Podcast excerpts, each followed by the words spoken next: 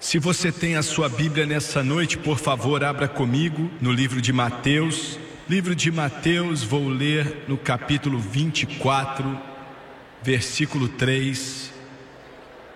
É uma das perguntas mais importantes feitas por alguém, e essa foi feita pelos discípulos de Jesus. É a pergunta que está na cabeça e no coração de milhões de pessoas hoje, bem mais agora do que em toda a história. Em sua Bíblia, Mateus 24, versículo 3: E estando assentado no Monte das Oliveiras, chegaram-se a ele os discípulos em particular, dizendo: Antes de ler a pergunta aqui, estavam sentados olhando para Jerusalém e para o templo. Jesus mencionou para eles que nenhuma pedra ficaria sobre a outra é difícil, quase impossível para eles entenderem e disseram, fizeram a pergunta: Dize-nos, quando serão essas coisas? E que sinal haverá da tua vinda? E é o que é interessante para nós. Que sinal haverá da tua vinda e do fim do mundo? A tradução no grego correto seria o fim dessa era e que sinal haverá da tua vinda e do fim do mundo. Quero usar como tópico nessa noite, pregando por alguns minutos, os sinais dos tempos e a vinda do Senhor Jesus Cristo. Vou dizer algumas coisas nessa noite que serão muito fortes não são coisas que eu escolho dizer ou falar, mas é aquilo que creio que Deus me deu e sinto que não tenho alternativa ou escolha. Vai deixar alguns bravos aqui, alguns que estão aqui, muitos pela televisão também vão ficar bravos. Mas creio que Deus me deu essa mensagem. Abaixe sua cabeça, por favor, Pai Celestial. Dependemos exclusivamente do Senhor. Nossos esforços são tristes, fracos e patéticos sem o Senhor. Eu não tenho inspiração de mim, mas a unção do Espírito Santo. E peço no santo nome de Jesus que o Senhor venha me ungir para pregar e venha ungir aqueles que assistem pela televisão, os que estão aqui nessa noite em Tampa, na Flórida que eles possam ser tocados pelo seu Espírito para ouvir, para entender a tua palavra que pode salvar a alma deles. Pai, no poderoso nome de Jesus, eu peço essas coisas, te dou louvor e glória, e todos dizem amém e amém. Há alguns meses atrás eu estava no topo de uma montanha no Líbano, na realidade ao leste de Beirute. Tanques israelitas estavam cavando ao nosso redor. E no próximo monte, que dava para olhar com binóculos militares, eu via o exército sírio. F-16 estavam voando em cima de onde estávamos deixando rastros no céu de Beirute. O chão tremia muito enquanto bombas explodiam e um soldado sofrido, calejado, suado e sujo olhou e falou assim para mim, com sua metralhadora Use no seu ombro, olhou para mim com uma pergunta bem sábia para sua idade. Ele devia ter uns 21 anos mais ou menos. E perguntou: O que vai acontecer conosco? O que a América vai fazer? Outro dia, em um prédio muito bonito, os maiores banqueiros da face da terra se encontraram. O presidente do Chase Manhattan, Manufacturers Hanover, Banco Químico, Banco da América e outros bancos desse mundo, olhando para problemas que pareciam não ter solução, olhando para uma dívida de quase um trilhão de dólares que países de terceiro mundo estavam devendo. Perguntas o que faremos com o México, que deve 82 bilhões e não podem pagar. O que faremos com o Brasil, que deve 87 bilhões de dólares sem ter como pagar. O que faremos com a Polônia, que deve mais de 20 bilhões de dólares. Mais de 50 países do mundo devendo quase um trilhão de dólares, ameaçando arrebentar com a economia do planeta Terra. Outro dia, em uma cidade no meio do país,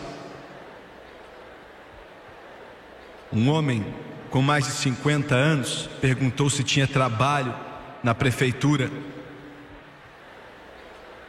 E com centenas de outras pessoas, a União disse assim para ele: Lamento, mas não temos nada para oferecer. O banco tinha tomado a casa, a pequena casa deles, que ele e sua esposa chamavam de lar, situação difícil. Tinha feito pagamentos por anos, estavam atrasados três meses, não havia dinheiro, Tomaram a casa dele, colocaram seus móveis na rua. Ele e sua esposa pegaram o seu carro já velho, ele com mais de 50, ela também. Estacionaram em uma rua dessa grande cidade aqui, na terra do valente, a terra do livre, a nação mais próspera da face da terra, os Estados Unidos da América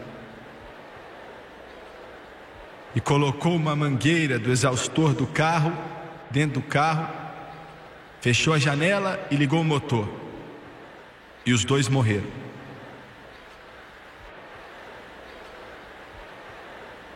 O que está acontecendo? Qual o problema?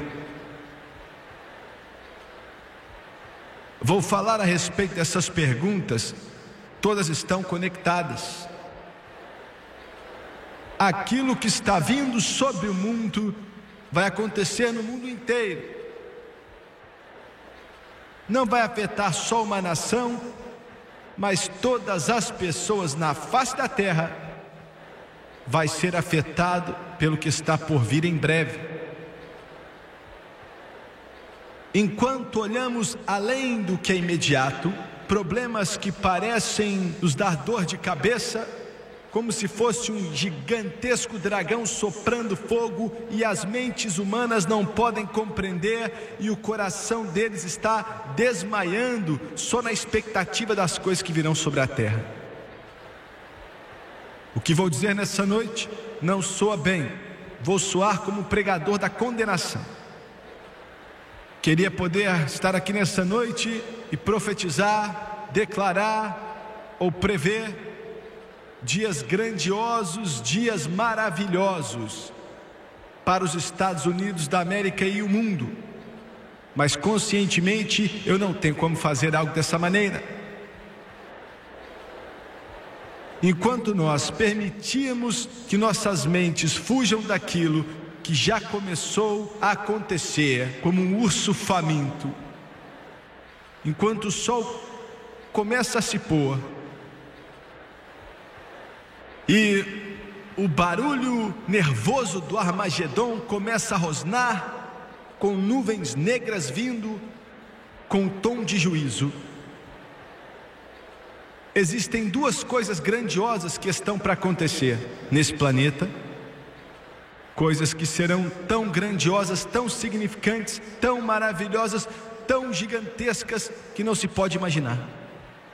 Estou falando do arrebatamento da igreja e da segunda vinda do nosso Senhor e Salvador Jesus Cristo. Você que está escrevendo grandes revistas por aí, como Reader's Digest, Times, Forbes, Business Week, Espere um pouco, porque você vai colocar na manchete dessas revistas e anunciar o maior desaparecimento que o mundo já viu, quando milhões de pessoas vão sumir do planeta Terra, quando ouvirem a trombeta de Deus, quando Jesus Cristo estiver voltando. Chamamos de arrebatamento. Paulo disse: Porque o mesmo Senhor descerá do céu com alarido e com voz de arcanjo e com a trombeta de Deus, e os que morreram em Cristo ressuscitarão primeiro. Depois nós que ficarmos vivos seremos arrebatados juntamente com eles nas nuvens e encontrar o Senhor nos ares. Estou buscando arrebatamento. Pode acontecer a qualquer momento. Pode acontecer antes de sairmos dessa terra ou até desse estádio aqui na Flórida pode acontecer antes do próximo dia vir. Não há nenhuma profecia que falta ser cumprida, nada aqui nessa Bíblia ou no céu. Jesus Cristo pode vir nessa noite, ele pode abrir os céus e a mortalidade se vestir de imortalidade, a corrupção se vestir de incorrupção, e a palavra então será: Ó oh morte, aonde está sua vitória? O arrebatamento.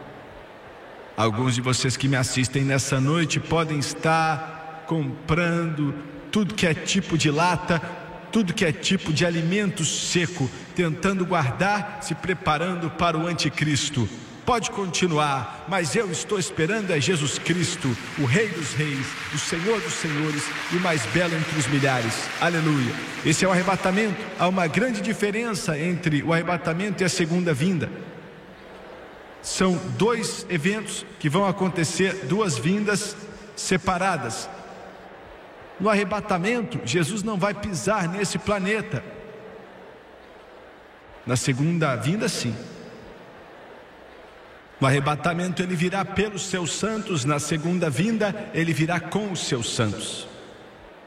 No arrebatamento ele virá de uma forma calada, silenciosa, e o mundo nem vai saber que ele, ele veio. Mas milhões de milhares de pessoas vão desaparecer instantaneamente da face dessa terra. Na segunda vinda, todo olho verá, e as câmeras de televisão no mundo inteiro, no vale de Megido, vai estar olhando para ele, vendo ele voltar preparado para a batalha, com sua fúria em seu rosto, com a espada de poder, jogando raios no anticristo e os poderes das trevas, e os céus vão estar cheios dos exércitos celestiais, e todo santo de Deus que já viveu vai estar em corpos glorificados, em cavalos brancos, voltando para esse planeta. Eu quero dar um recado para os demônios, os diabos e os ditadores, que o inferno não vai dominar o planeta Terra pois Deus pagou por ele. Deus é dono desse lugar e Jesus está voltando para tomar posse dele, e a terra não vai mais estar cheia de sangue, mas ele vai reinar em justiça, e o conhecimento do Senhor cobrirá a terra assim como as águas cobrem o mar. Aleluia! Aleluia! Vai ser a segunda vinda, algo magnético glorioso, um evento magnífico, vai acontecer certamente, assim como você vive e respira nessa noite. Agora, se o arrebatamento acontecer nessa noite ou se Jesus tardar, há uma pergunta que está no coração e na mente de milhares de pessoas. Eu estava em um táxi outro dia em Paris, na França, e os cidadãos de Paris estão fazendo a mesma pergunta: o que nós vamos fazer? Estava em, na Jordânia outro dia, e os cidadãos de lá estão fazendo a mesma pergunta: o que é que nós vamos fazer? Eu estava na Grécia, o berço da democracia, outro dia, e os gregos estão perguntando o que vamos fazer. Eu estava em Israel outro dia, Monoghan Begum estava ao meu lado e perguntou ao Congresso de Israel: o que nós vamos fazer? O que vai acontecer com os Estados Unidos da América e com o mundo? Essa é a pergunta que está no coração e nas mentes de toda pessoa hoje: o que vai acontecer? Pela primeira vez na história da maioria dos cidadãos americanos, existe uma consequência que as pessoas estão com medo dela e não é fácil de deixá-la de lado. A maioria nem pode explicar o que é, mas esse espírito, esse sentimento está na vida deles e talvez estejamos chegando a um lugar nessa era que nossa grande nação não poderá resolver o problema. O nosso presidente hoje trabalha com muitas dificuldades que não tem solução para elas. Enquanto olhamos para os Estados Unidos e procuramos na Bíblia, nos perguntamos o que acontecerá. O comunismo na União Soviética, um dia, será que vão apertar o botão vermelho? E os mísseis que escutamos falar deles por vários anos, será que virão sobre essa terra? Será que nossa estrutura econômica vai entrar em colapso? O que vai acontecer? Os Estados Unidos da América têm a distinção de ser o país com mais evangelho na face da terra. Sua população já ouviu mais sermões, mais pregações, construiu mais igrejas, treinou mais ministros do Evangelho, imprimiu mais Bíblias do que qualquer outra civilização, ou nação, ou país na face desse planeta, na história. Com essa distinção maravilhosa vem um perigo muito grande. Independente das igrejas, Bíblias, pregações, sermões. Existe mais pecado, e não estou falando só das mentirinhas, estou falando do tipo de pecado mais terrível e negro que qualquer nação já experimentou em sua história. Paulo disse em 2 Timóteo 3:1: Nos últimos dias sobrevirão tempos trabalhosos, porque haverá homens amantes de si mesmos, avarentos, presunçosos, soberbos, blasfemos, desobedientes a pais e mães, ingratos, profanos, sem afeto natural, irreconciliáveis, caluniadores, incontinentes, cruéis, sem amor para com os bons, traidores, obstinados, orgulhosos, mais amigos dos deleites do que amigos de Deus. Tempos trabalhosos. Nossa nação não está pecando por causa de uma falta de conhecimento, nossa nação está pecando com impunidade. Literalmente chegando diante de Deus e dizendo: Nós faremos o que queremos fazer. A maioria dos programas de televisão são tão sujos que é indescritível, enquanto shows de televisão e apresentadores se mostram dando risada de pregadores, chamando eles de, de fanáticos e falando que aqueles que creem na palavra de Deus são pessoas sem educação e falam abertamente mal do Senhor Jesus Cristo. Mesmo que nós tenhamos sido o país que mais enviou evangelho para o mundo, que isso quer dizer? Quer dizer que essa nação está correndo mais perigo do que qualquer outra nação na face da terra. Porque com o tremendo derramar do Evangelho e do Espírito Santo, o poder de Deus, vem uma responsabilidade, pois minha Bíblia diz que para quem muito é dado, muito é cobrado. Ouviu bem? Muito será exigido se Deus tiver misericórdia dessa nação, eu disse sim. Se Deus tiver misericórdia, vai ser com uma de três razões, ou todas as três.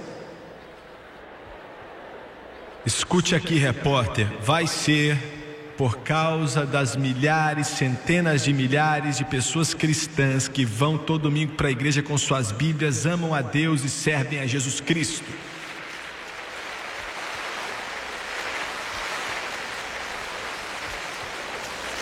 Em segundo lugar, vai ser por causa que 95% das igrejas que são construídas em países do exterior, 98% dos seminários que são levantados para treinar ministros do Evangelho em outras terras, 98% da obra missionária feita em nação após nação para falar de Jesus para aqueles que nunca ouviram, vem das margens dos Estados Unidos da América. Graças a Deus por isso. Escutei outro dia o Mark Bunten dizer que enquanto o Evangelho e o envio de missionários for a maior exportação vinda da América, as botas de invasores do exterior jamais caminharão no solo americano. Escute o que eu estou dizendo. Nossa força, senhor presidente, a nossa força, ó Câmara do Congresso, nossa força, ó Senado, nossa força, ó políticos, não estão em armas, ou bombas, ou dinheiro, ou economia, mas a nossa força está no povo que conhece a Deus e serve seu Salvador, Jesus Cristo.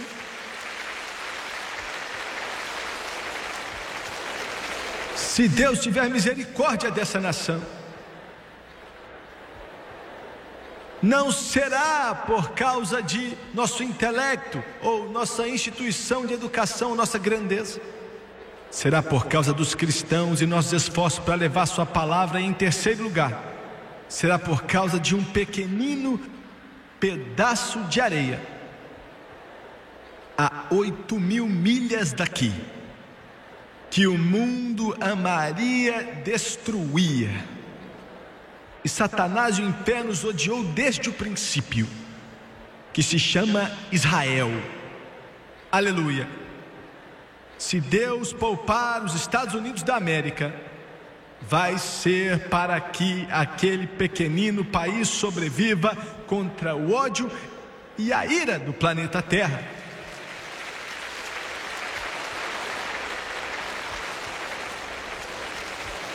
Quero dizer algumas coisas nessa noite que creio que Deus me deu. Veio depois que orei muito, chorei bastante diante do nosso Senhor. Trabalho como você trabalha, junto com o presidente e seus conselheiros, para resolver os problemas econômicos que estão como um gigante no horizonte da nossa economia. Hoje nós temos 12 milhões de pessoas desempregadas e mais 2 milhões de pessoas que desistiram de achar um emprego. Nossos políticos nos dizem, mesmo sendo sinceros, é mais otimismo do que fatos, que vamos ver a virada acontecer a qualquer hora e de alguma forma vamos voltar à estabilidade econômica em meu coração queria sentir isso também. Eu queria poder sentir isso e que fosse apenas outro problema nos Estados Unidos e com a nossa velha e boa engenhosidade americana íamos resolver, mas não é tão simples assim. Mesmo que eu soe como um estraga prazer e pregando a condenação, estou preocupado com essa dificuldade econômica que está começando agora. Estou preocupado, os problemas que estão diante de nossa nação agora são pequenos se comparando com o que estamos para ver em um futuro não muito distante. Creio que nos próximos anos aí, que dezenas de milhões de seres humanos na face do planeta Terra vão morrer de fome literalmente morrer de fome.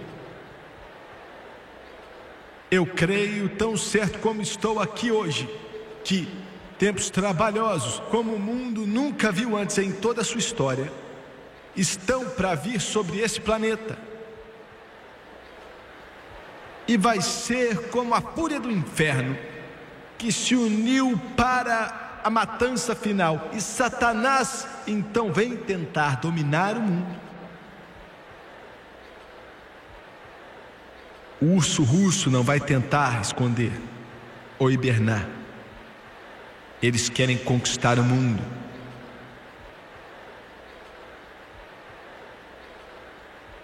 Posso falar para vocês hoje que as coisas vão melhorar? Que vamos resolver nossos problemas e novamente vamos comprar os carros mais bonitos que tem, tocando nossas músicas de rock, bebendo nosso vinho, nosso champanhe, o dinheiro vai fluindo igual água? Não vai acontecer.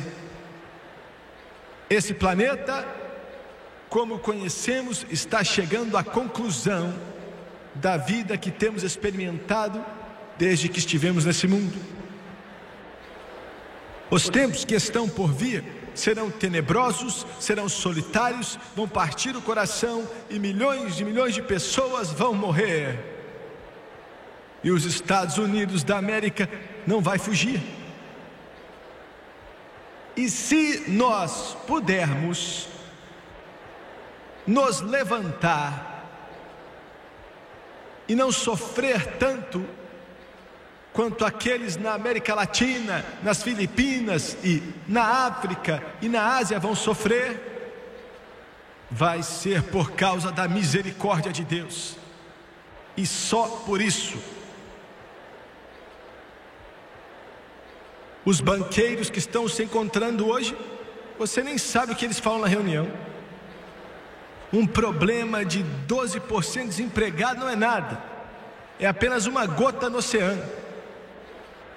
Estão se encontrando porque nesse momento, enquanto prego essa mensagem,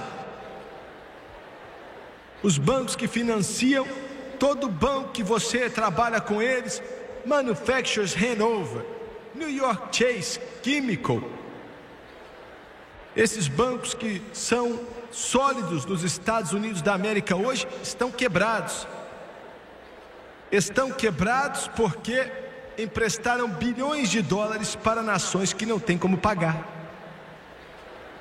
E estão lutando com tudo que podem, sua perspicácia financeira, tentando resolver o problema para que a Polônia e o Brasil e o México e mais vários outros países para não quebrarem, porque se eles quebrarem,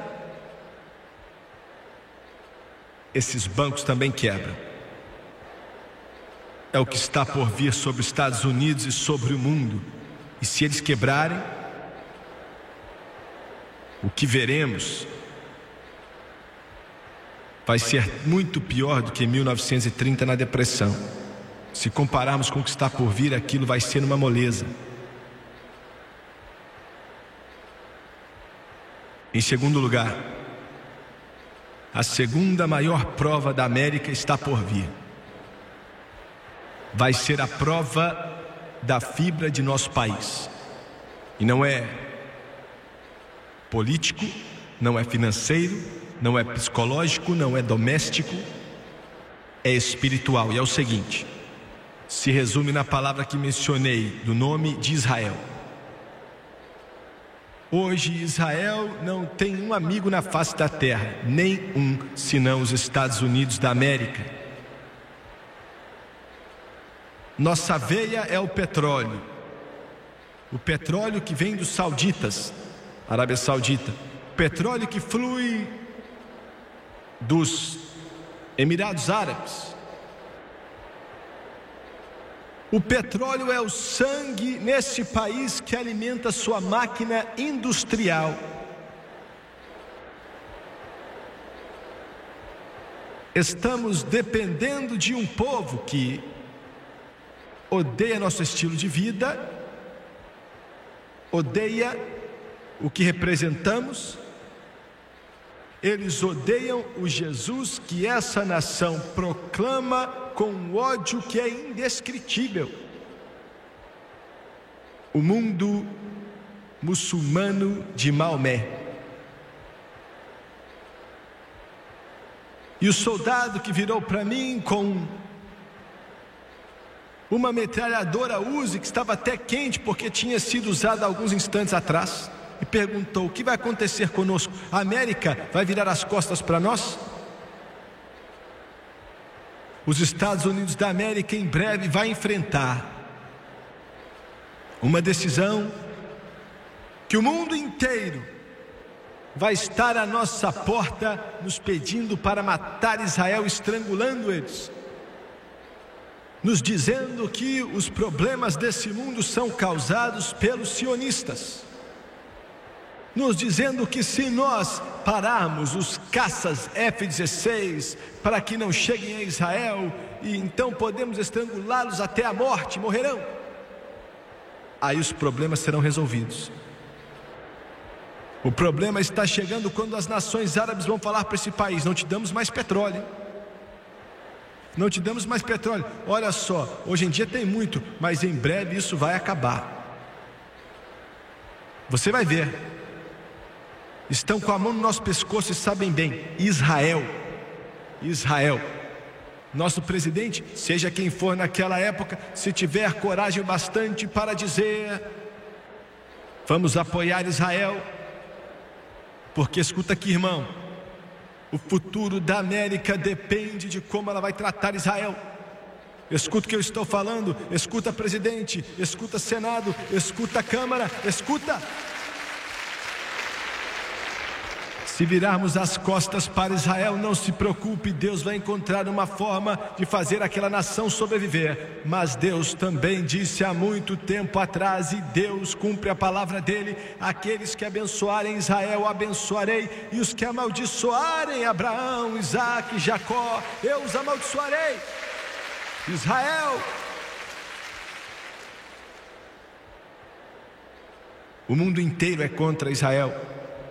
Os Estados Unidos é a única nação. E sabe por que os Estados Unidos se levanta com Israel? Sabe por quê? Estão começando a entender isso lá. Eu sei, pois estava com seus diplomatas, com homens de lá, que se levantam em posições de governo e autoridade. Olha, sabe por que esse país apoia Israel? Por causa de vocês, que são cristãos, e você pela televisão que ama Jesus, e você sabe que, que um dia eles vão voltar para Deus. É por isso que os cristãos estão dizendo: nós temos que apoiá-los. Tempos trabalhosos estão vindo por causa disso. Em terceiro lugar, a condição da igreja, a condição do corpo de Cristo. Como está nessa noite? O que é essa condição? Quando Jesus vier, a Bíblia diz que será uma igreja gloriosa, sem mancha ou mácula, lavada no sangue do Cordeiro. Nessa noite eu te pergunto: podemos bradar falando que é, mas será que é mesmo? Será que é uma igreja gloriosa, sem mancha ou mácula, lavada no sangue do Cordeiro? Será que eu ganho pontos com Deus porque me levanto e proclamo diante dos céus que essa igreja é uma igreja gloriosa? Que não existem problemas por vir nessa noite. Estaria mentindo se falasse isso. Vai ser essa igreja, pode escrever aí, vai ser uma igreja forte. Mas as coisas precisarão acontecer, e acho que já começou. Nessa noite olhamos para a grande igreja metodista a igreja metodista que tocou todos os Estados Unidos da América com avivamento há vários anos atrás. Não existiriam Estados Unidos hoje se não fosse pela igreja metodista. A pregação de John Cells ou do bispo McKendry, grandes homens metodistas que pregaram com avivamento do Espírito Santo. Mas aonde está a igreja metodista hoje em dia? A Igreja Metodista está apoiando o Conselho Nacional de Igrejas para ajudar e socorrer os comunistas. Jimmy Swagger, por que você está falando assim?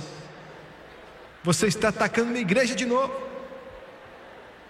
Não estou atacando a sua igreja, estou tentando te fazer acordar, estou tentando fazer você chegar ao bom senso, estou tentando te fazer entender que a igreja já não é mais uma que funciona se não habitar e seguir a palavra de Deus. Batistas. Se eu não falar nomes, ninguém fica aí, mas se eu falar de nomes, o povo até treme.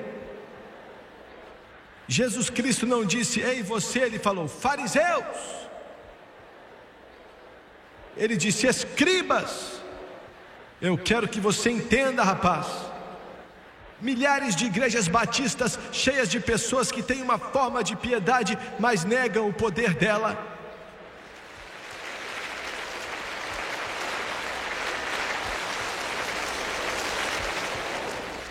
Você fica nervoso com o Jimmy Swagger, não posso fazer nada. Estou tentando chamar sua atenção, te acordar, fazer com que os pregadores parem de dar relatórios de livros e parar de ficar falando de poesia, mas abrir a Bíblia e começar a pregar ungido da palavra de Deus e tentando fazer com que pregadores comecem a dizer que Jesus salva e que Jesus cura e que Jesus batiza com o Espírito Santo e que Jesus Cristo está voltando. Meu Deus, precisamos de pregadores que vão se levantar atrás de púlpitos, que vão ter coragem, como foi com Sor Lodz, que os olhos estavam cheios de lágrimas e o coração quebrantado por uma nação a caminho do inferno, que não está interessado em ciência, ou geografia, ou geometria, ou política, mas interessado na palavra do Todo-Poderoso Deus, chamado pelo Espírito Santo, com poder do Espírito Santo e cheio do Espírito Santo.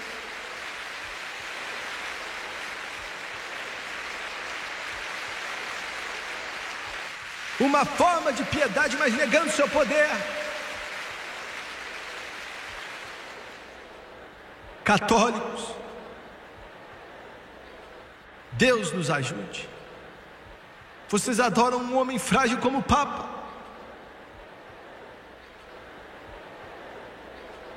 Você se prostra e confessa seus pecados para um padre pobre pecador, pensando que ele pode te perdoar.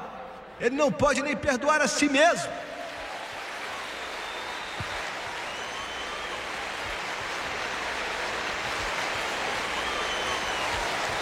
Pega o seu rosário, se prostra diante dos seus ídolos. Um padre católico me escreveu há alguns dias atrás. Estava nervoso e disse: A Bíblia é a palavra de Deus, e eu sei ela de cor porque os católicos dizem que é a palavra de Deus. A Bíblia é católica, Jimmy Swagger. Eu posso remover coisas dali, adicionar coisas ali, eu posso fazer o que quiser.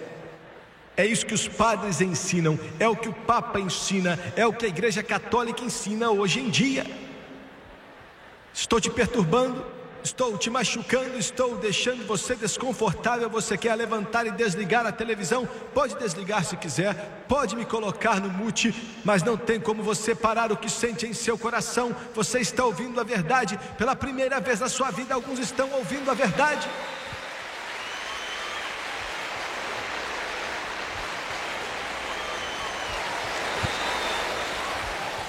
Por que é que eu prego assim? Se eu estivesse falando do preço das batatas, seria outra coisa. Se eu estivesse falando quem ganhou o campeonato, seria outra coisa. Mas eu estou falando da sua alma a sua alma que é imortal. Estou aqui para te falar que quando você for para o outro lado, quando você atravessar o rio, quando a mão da morte pegar a sua alma e você estiver chegando ao além, o Papa não pode andar com você através dali, e seu padre não pode te carregar ao outro lado. Ele pode ler para você os seus direitos, mas não salva a sua alma. É melhor você estar segurando a mão de Jesus, que está marcada com o prego, e seus pecados estarem lavados pelo sangue precioso dele. Isso vale para os batistas, para os metodistas, para os presbiterianos e para os pentecostais.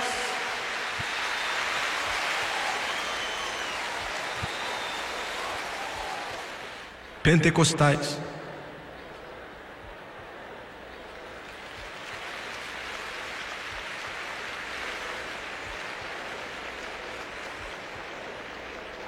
Quando um cristão carismático, do evangelho, pentecostal, na televisão. Outro dia assisti um programa. Eles exaltam o líder, o apresentador de um dos programas mais sujos e mais terríveis de toda a televisão. Ouro sólido. Aquilo é uma podridão sólida, aquilo é um lixo sólido, aquilo é uma porcaria sólida. Estavam exaltando o apresentador, como se fosse um exemplo de Cristo que você pode viver no mundo de um com um pé em Deus com outro. Podem até rir de mim e tentar deixar de lado, mas se você manda seu dinheiro para essa sujeira, você é estúpido. Se você está apoiando isso, você é ridículo. Não importa se você gosta ou não, estou te falando a verdade, é uma abominação nos olhos de Deus. O que você está dizendo? Estou dizendo que a igreja pentecostal, a igreja pentecostal, está muito ocupada hoje em dia, confessando sua posição e direitos em Cristo, quando tinha que estar confessando seus pecados.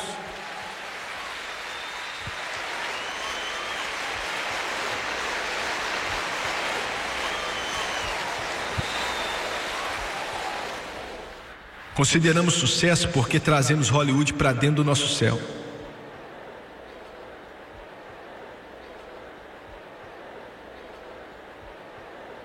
Falamos que eles podem beber no bar sábado à noite e dar testemunho domingo de manhã nas igrejas. Somos fracos. Demonstramos nossos dons do Espírito e acredito que às vezes esses dons são abominação aos olhos de Deus porque estamos negligenciando a Jesus.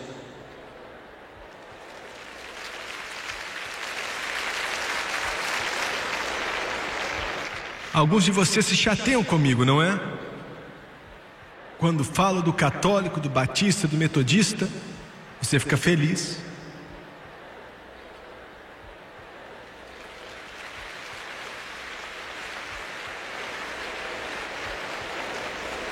Mas quando eu estou atrás do teu púlpito, eu te perturbo.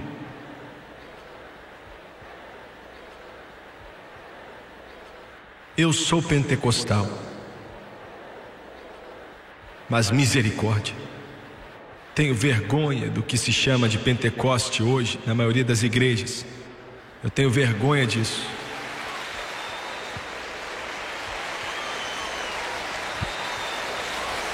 Estamos piores que os batistas, piores que o metodista, estamos pior do que os católicos que são enganados e não sabem, piores, porque recebemos tanto, recebemos, fluiu em nossas vidas, e me pergunto quantos já perderam. Vai ser uma igreja gloriosa. Alguns estão aqui nessa noite dizendo: amanhã não vou voltar. Vai sim, você vai ver. Vai sim.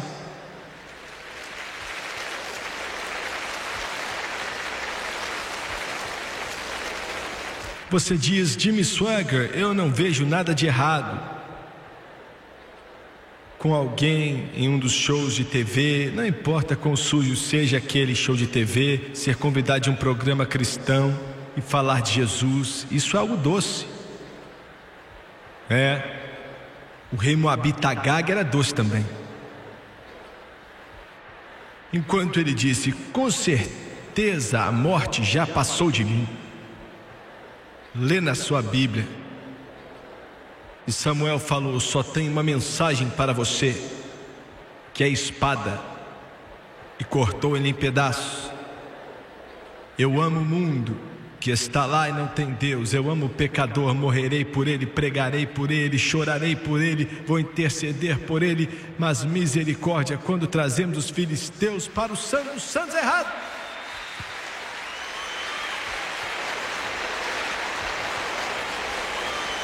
Nossa força não são essas faculdades famosas que temos por aí. Nossa força não são aqueles doutorados patéticos que os pregadores estão de um lado para o outro tentando achar. Você está me ouvindo? Eu estou falando com pentecostais, continue escutando. Nossa força não está nas grandes igrejas que construímos, mas a força do povo pentecostal e da mensagem pentecostal é o poder do Espírito Santo que explode como poder que vem da nossa alma. Essa é a nossa força. Essa é a nossa força. Precisamos de avivamento. Precisamos de avivamento do Espírito Santo. E eu creio que está chegando. Deus pode ter que atropelar pegadores, papas e tudo que é público para fazer, mas o avivamento está chegando. Aleluia! Estamos recebendo várias cartas em nosso escritório dizendo: pregador, continue pregando, não pare, não desista, fale a verdade como realmente é. Eu sou um pecador, preciso de Deus e eu quero, continue derramando através da câmera de TV. Eu creio que há uma fome na terra, eu creio que há um clamor que vai subir ao povo de Deus. Escuta aqui, você confessando Cadillac, carrão, confessando dinheiro, e isso fez com que almas sumissem. Temos que voltar a nos ajoelhar, clamar a Deus, até que nosso coração seja cheio do seu amor, do seu espírito, e nossos olhos sejam lavados, e vivemos um mundo perdido.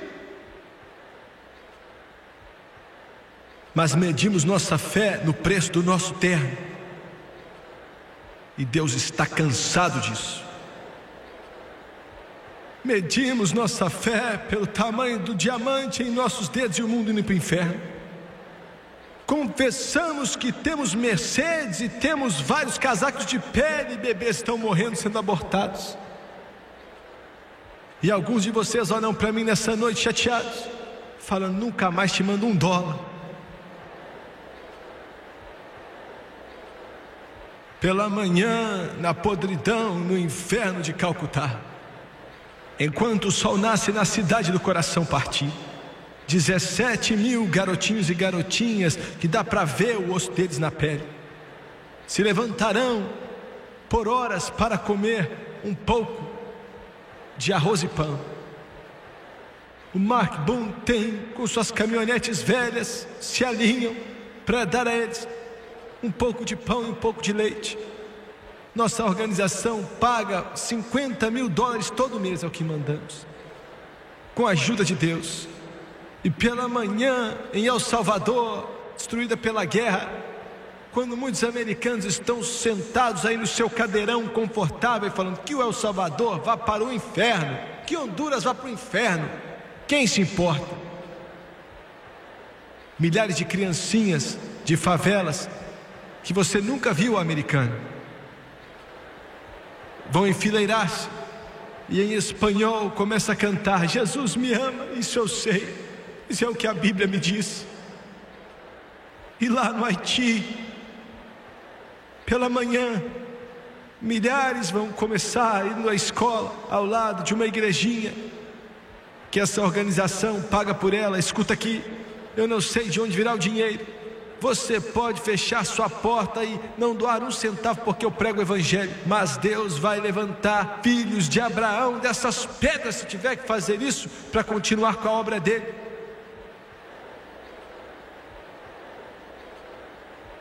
Não importa o que o inferno diz ou o que, o que a igreja metodista diz, não importa o que a igreja batista pode negar o batismo com o Espírito Santo e pentecostais podem ficar com vergonha dele, mas o avivamento está vindo. Eu creio que o avivamento do Espírito Santo está vindo. Eu sinto o mover no topo da árvore. Eu estou sentindo que Deus vai dizer: católicos, vocês vão ser salvos, e vários padres serão salvos, e eles vão largar o Papa, e eles vão largar a idolatria, e eles vão olhar para Jesus Cristo. Eu creio.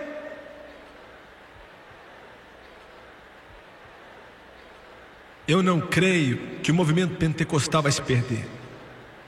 Creio que Deus vai enviar a chuva do Espírito Santo. E alguns pentecostais vão acordar e seus vizinhos presbiterianos vão bradar. Aleluia. Eu creio. Vai ser difícil, vai ser duro, mas a América está gorda e mole. Ficamos preguiçosos, esquecemos de Deus. Mas isso vai mudar, eu creio, porque é uma igreja gloriosa, sem mancha ou mácula lavada o sangue do Cordeiro. E vou terminar nessa noite. Ficou feliz?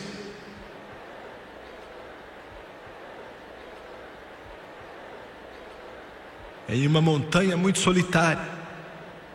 Solitária.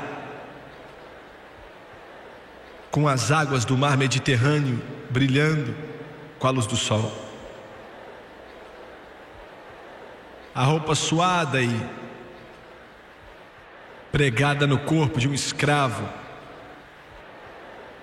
que trabalhava em uma mina. Já era um homem de idade, com quase 100 anos de idade. Está cansado. A jornada foi muito longa longa demais.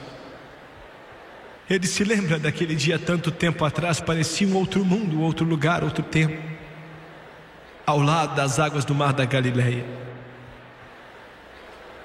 Ele ouviu a voz: siga-me. Deixou de lado suas redes de pesca e falou ao seu pai Zebedeu: Eu vou segui-lo. Faz muito tempo, o irmão de Tiago já se foi, ele foi o primeiro a partir. Ah, o grande pescador, seu primo, seu irmão André, Pedro morreu em uma cruz de cabeça para baixo e André foi pregado em uma cruz em forma de X e Tomé morreu na Índia. João era o último. Ele era o último. E naquele dia memorável, o livro de Apocalipse tinha acabado de ser escrito.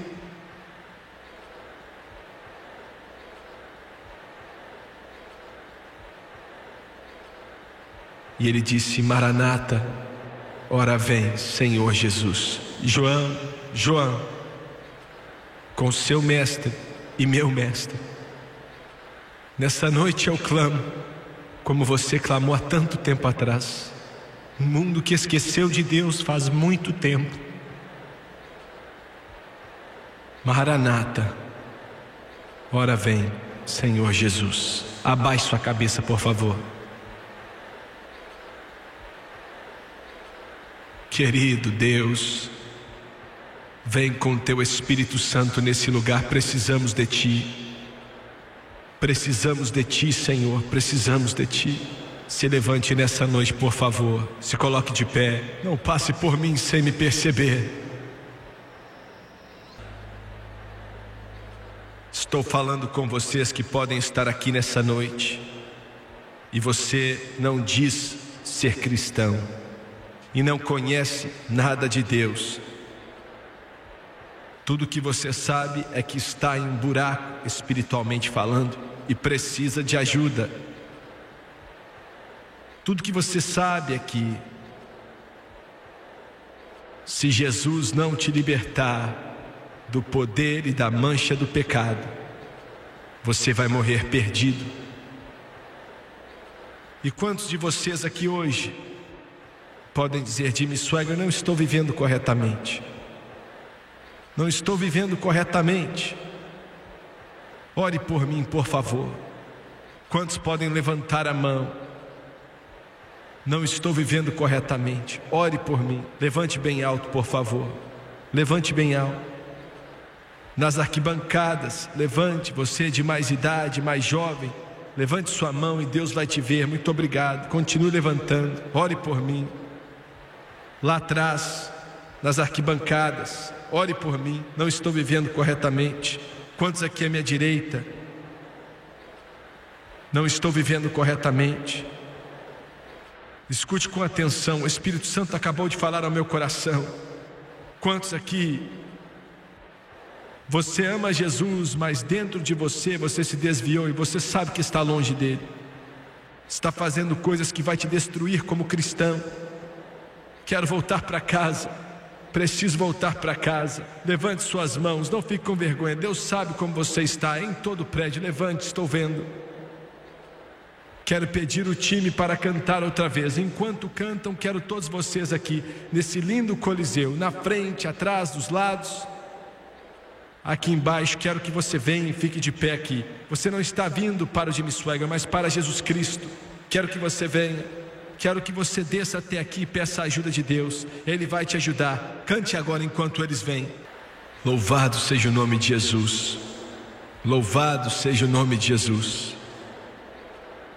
Quero que você olhe para o irmão Swagger por um instante, todos vocês aqui. Deus ama muito a sua vida. Mais do que palavras podem expressar, e agradeço a Deus por vários jovens que vejo aqui na frente Glória a Deus por isso, glória a Deus por isso, graças a Deus por isso.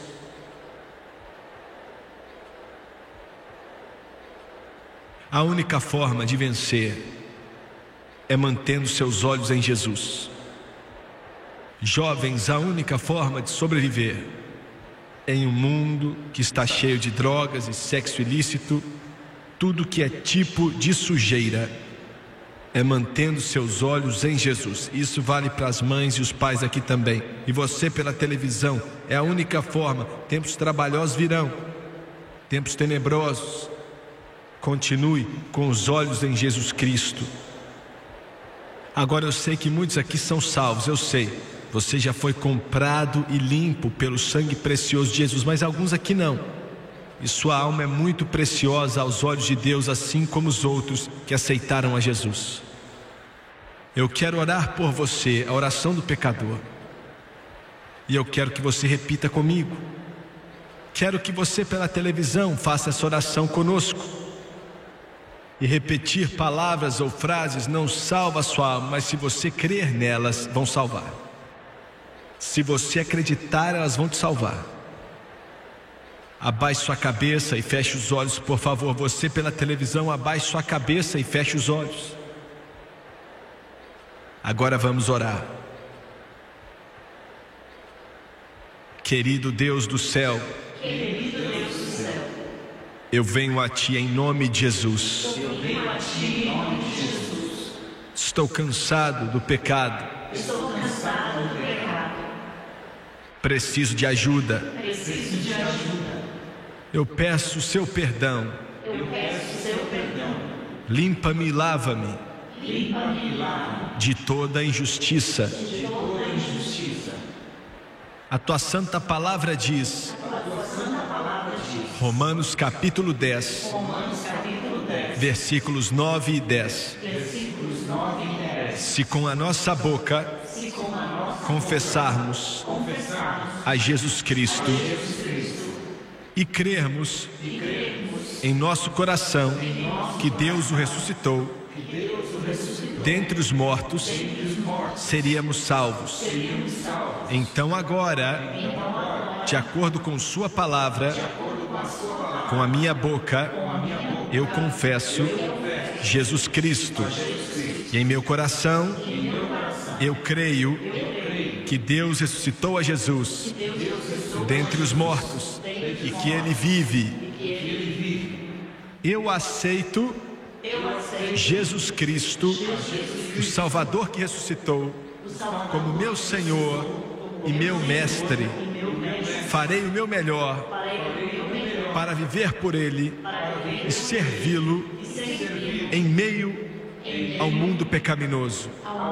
E de acordo com Sua palavra, nesse momento, agora estou lavado, estou limpo, estou justificado, estou santificado, eu estou salvo. Aleluia! Louvado seja Deus, louvado seja o nome de Jesus.